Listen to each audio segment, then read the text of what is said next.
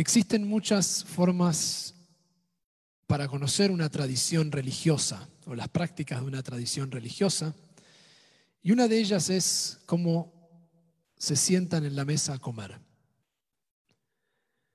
En algunas tradiciones religiosas, especialmente las que vienen de Oriente, es común que la gente se siente en la mesa uno al lado del otro y no enfrentados, porque el foco está en toda la atención en la comida en estar concentrado en el alimento. Esa, como bien saben, no es nuestra tradición. Creo que no conozco ninguna mesa judía donde no estén todos sentados. Y la comida, por supuesto, que es sagrada, importantísima para nuestra tradición, es bendecida. Pero lo más picante, lo más interesante de nuestra tradición es el debate sobre la mesa compartida. Nuestra tradición tiene una importancia enorme sobre las palabras. Enorme. Fíjense en Pesach, por ejemplo, que hablamos y hablamos y narramos y contamos y cantamos, todo en la mesa, nadie come en silencio, sería extrañísimo. Pero en Shabbat pasa lo mismo.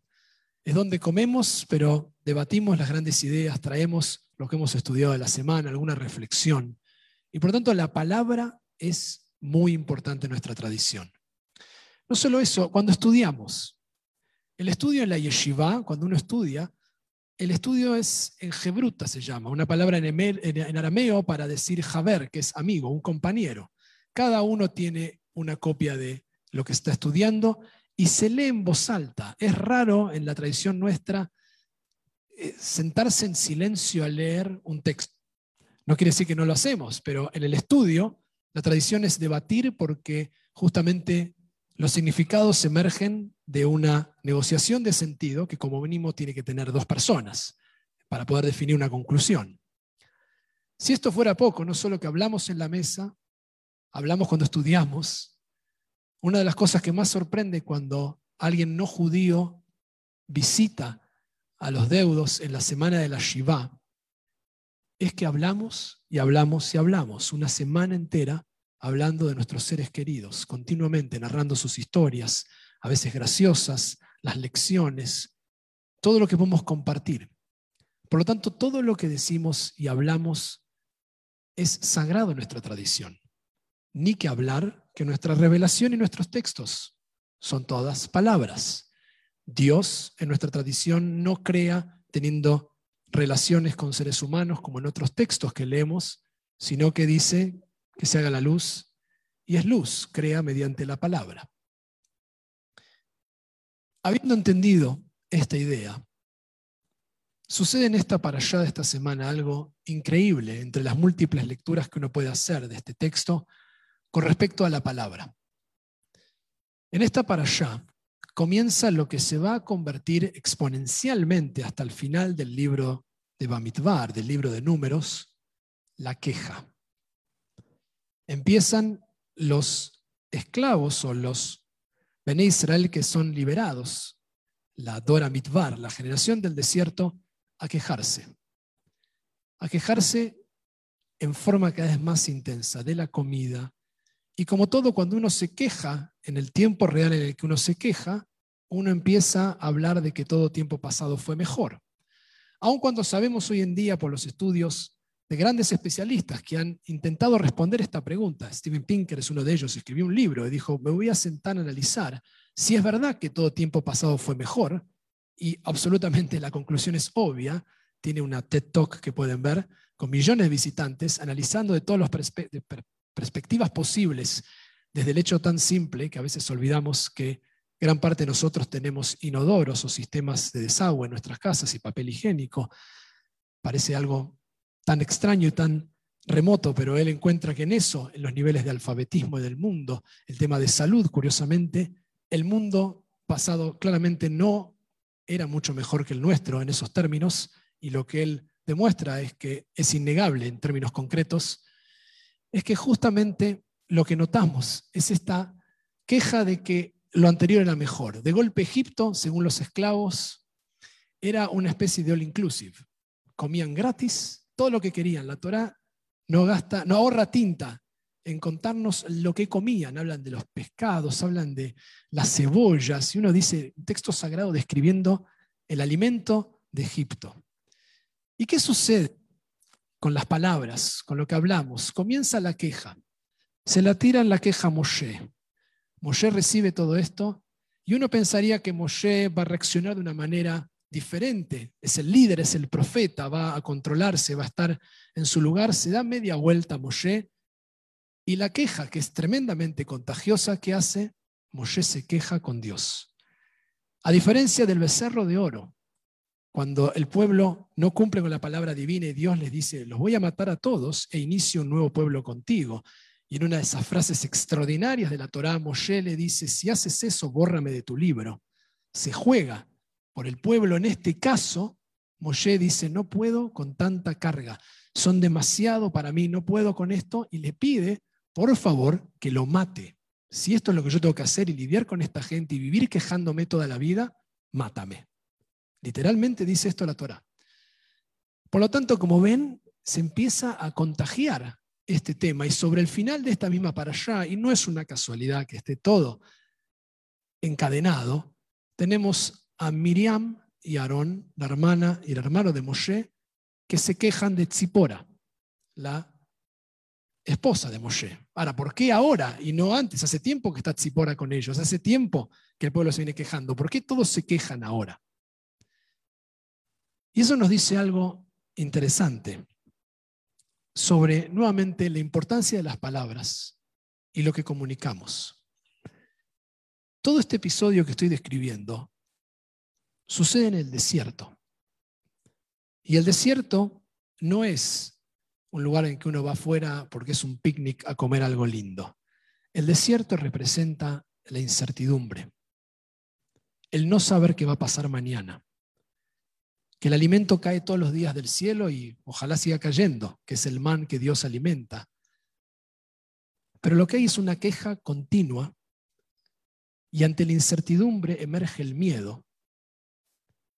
Y lo que sucede es que la conversación se vuelve cada vez más miedosa, más quejosa. Y la conclusión es que trágicamente esa no es la generación que entra a la tierra prometida. Esto no quiere decir que uno no puede quejarse porque hay injusticia en el mundo. Esa no es la queja. Todos nosotros reconocemos la diferencia entre una injusticia y el vivir quejándonos por todo todo el tiempo. Este es el pueblo que no puede reconocer eso y Dios se da cuenta que, como dice esa frase famosa, era más fácil sacar a los esclavos de Egipto que sacarles a Egipto de la cabeza, porque vienen con un esquema de referencia que lo único que pueden hablar es quejarse y todo está mal y todo está peor y no tienen fe. Y Dios dice más adelante, esto no va a continuar, esta generación no lo va a lograr. Y de hecho no lo logra. No logran transicionar, no logran salir de la queja.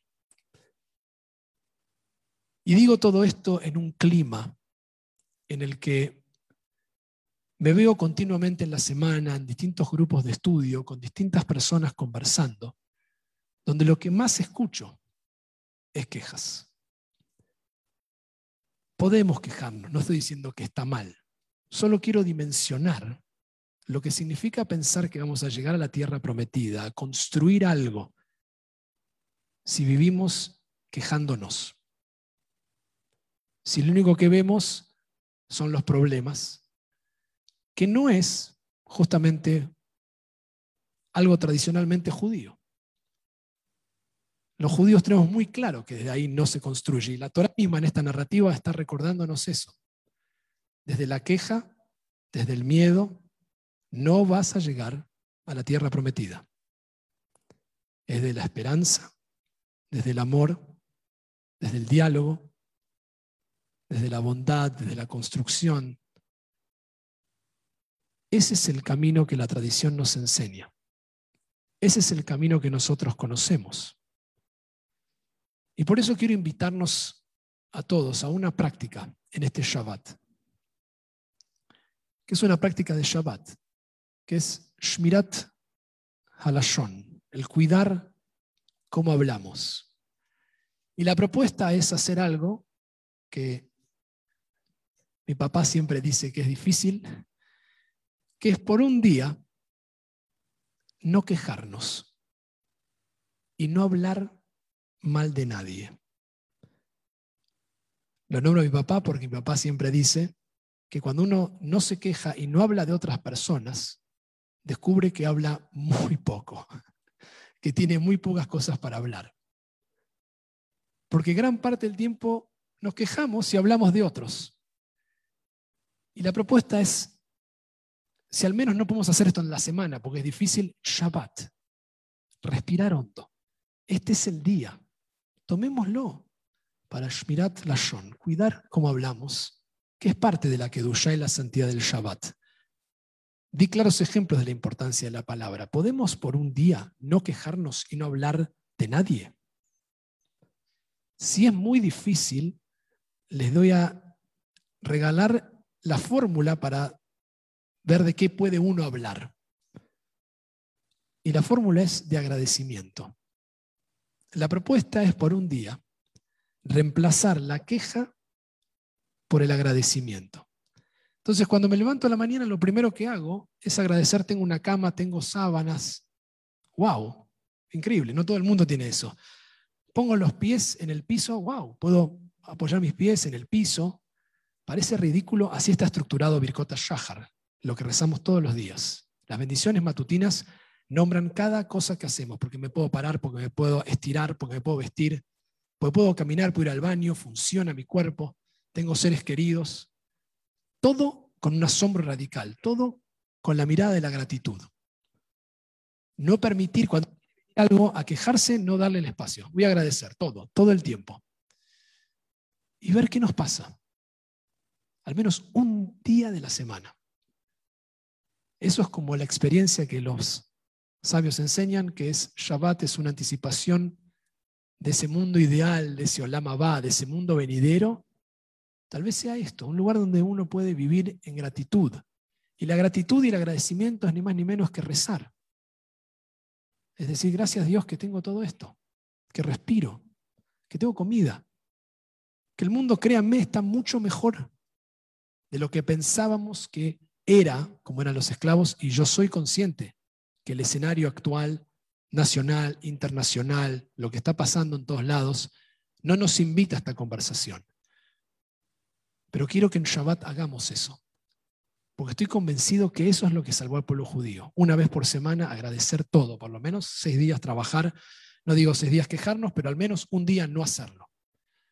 Un día agradecer y pensar a ver las cosas distinto. No es poco el valor de la palabra. Y como decimos antes de comenzar la midá, Hashem sefatay tiftah, gite y la teja. Abre mis labios, tú. Ya hay un milagro en que nos abran la boca para que pueda decir tus alabanzas. Así que nos deseo que salgan de nuestras bocas en este Shabbat y muchos días más alabanzas, bendiciones, agradecimiento. Y desde ahí poder llegar juntos a nuestra tierra prometida. Shabbat Shalom.